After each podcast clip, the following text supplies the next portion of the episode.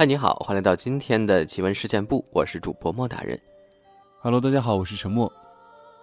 哎，陈默，今天呢，给我们分享一个怎样的故事呢？哎，莫大人，之前我们有聊过，就是南方跟北方可能有点差异的区别，就是北方可能大仙会多一点，然后南方可能是半仙儿对算命先生会多一点。啊，可能就是叫法不同吧，但是可能本质上差别不是很大。哎，真的真的有差别，就是怎么说？之前不是读过很多类似东东北那种五仙，对吧？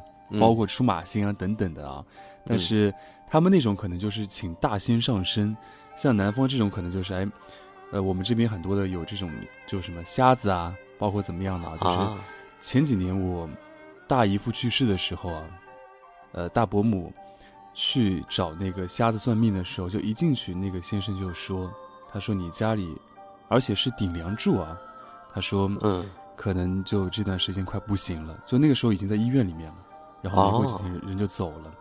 对，哦好神奇啊。对我们这边对这个先生就是会更加的多一点，会更加信一点啊。然后今天要讲的这个关于两个嗯算命先生的故事呢，也是发生在这个是在云南的，特别特别的准。那今天就来听一下这个故事当中的两个算命先生到底有多准。嗯，好的。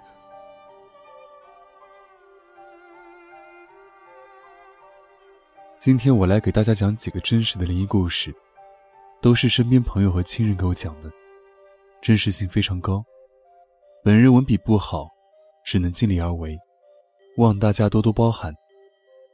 第一个我要说的是我老家本地的一个非常非常厉害的算命先生，她是个女的，省部级干部都排队找她算命，找她算命的车都排几公里，一点不吹牛，这是我亲眼看到的。我不能讲具体位置，只能说在云南。我先讲讲我知道他的一些经历。这位先生以前是不识字，而且眼睛也不好，就是一个单纯的农家妇女。机缘巧合下入行了，而且慢慢的眼睛好了，也认识字了。你说神奇不？最神奇的当属下面两件事。第一件是我上初中的时候，他给我同学父亲算命的事。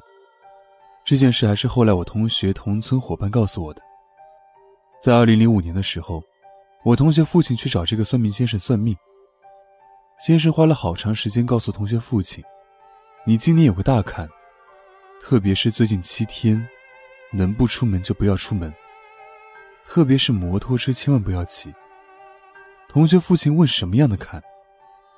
先生说：“血光之灾，能避吗？”先生说：“过了七天后你回来找我，我帮你过这个坎。”同学父亲很高兴，就问七天后准备什么。问好后就准备包红包走人。谁知道先生说：“你七天后再来给我，现在不用给钱。”我同学的父亲就骑摩托回家了。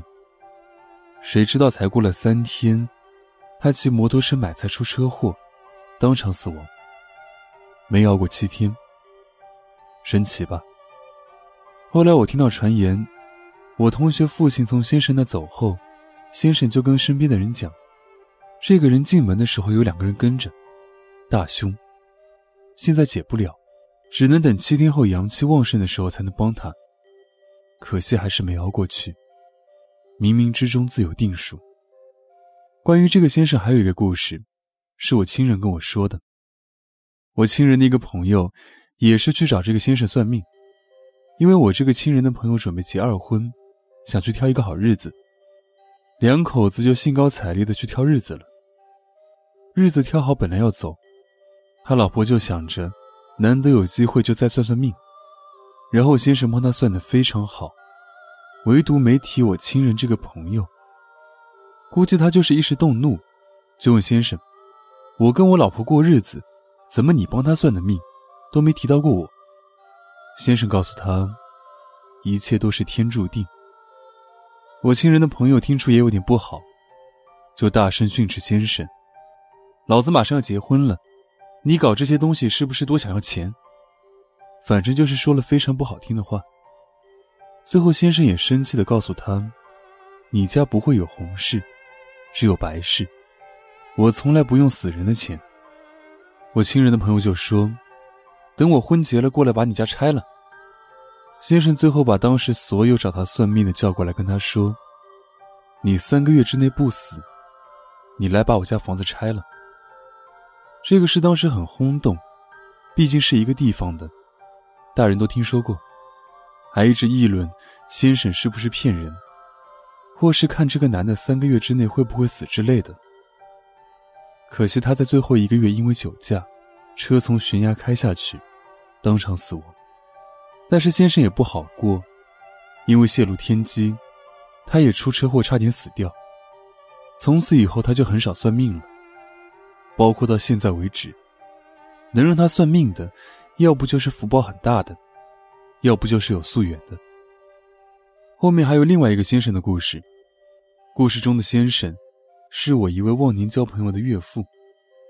下面的事，我用他的口吻叙述。我老婆跟我说，我岳父年轻时在发电厂上班，而且是一个坚定的无神论者。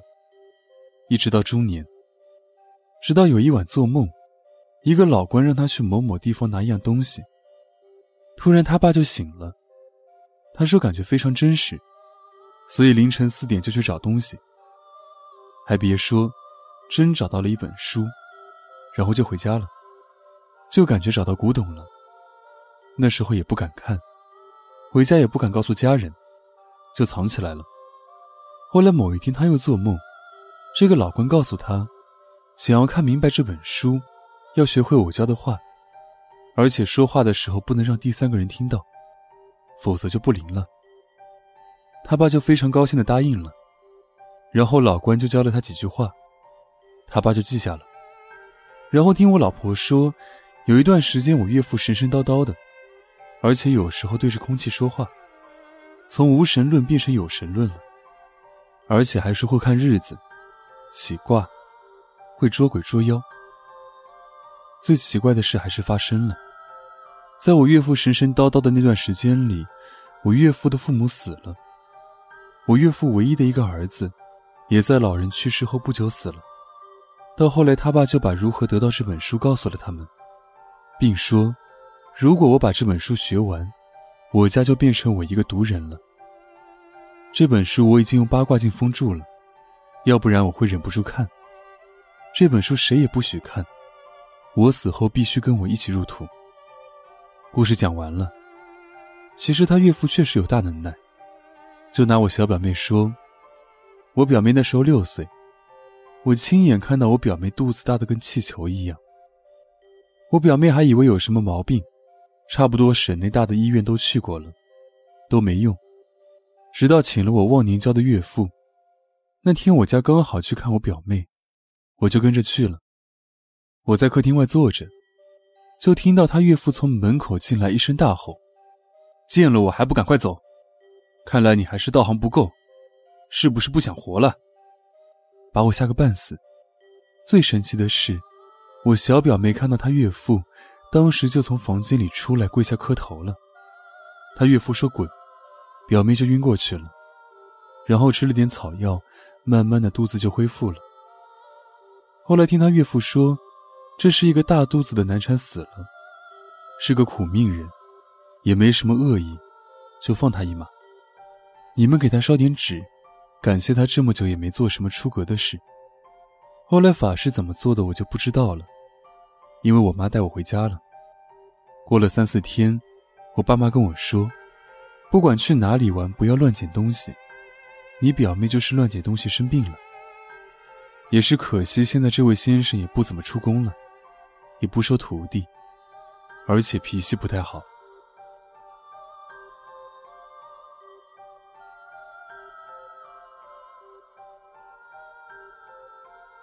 接下来呢，分享一个我们听众朋友的投稿，是一个来自新浪微博的网友，他叫做 Sherlock GM。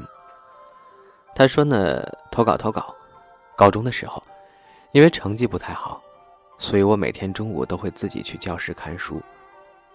每次到教室，基本都只有我一个人。但是有天中午，我正在看书时，有两个女同学从教室后门冲进来，就冲到我面前。问：“你是不是对那方面的事儿有了解呀？因为我平时喜欢看灵异的东西，所以知道的比一般人多一点我问怎么了，他们才开始说遇到的事儿。中午的时候，他们回到寝室，发现寝室的地面上有三根断了的红绳，上面系着桃核，以及阳台镜子旁边有三滴红色液体，呈三角状。旁边还有一点灰状物体，我听了也很奇怪，我也没听过这种事儿，就说等到晚上了，我去你们寝室看看吧。接着下午就发生了奇怪的事儿。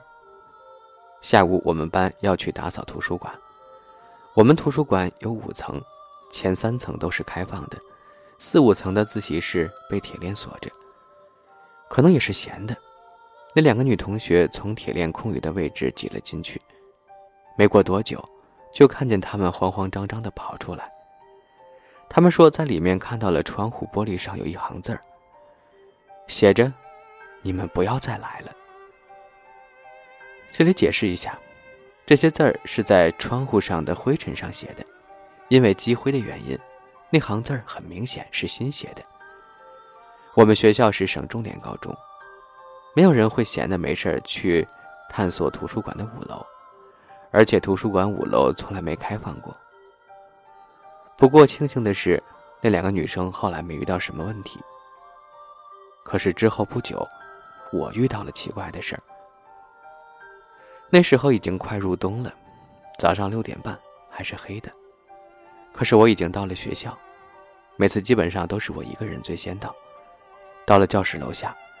我发现楼梯口的铁门是开着的，因为我每次最早到，所以保安大叔把钥匙放我这儿保管。可我看了看教学楼，也没有哪间教室是亮灯的呀。我以为是昨天保安大叔没有锁门，也没多想。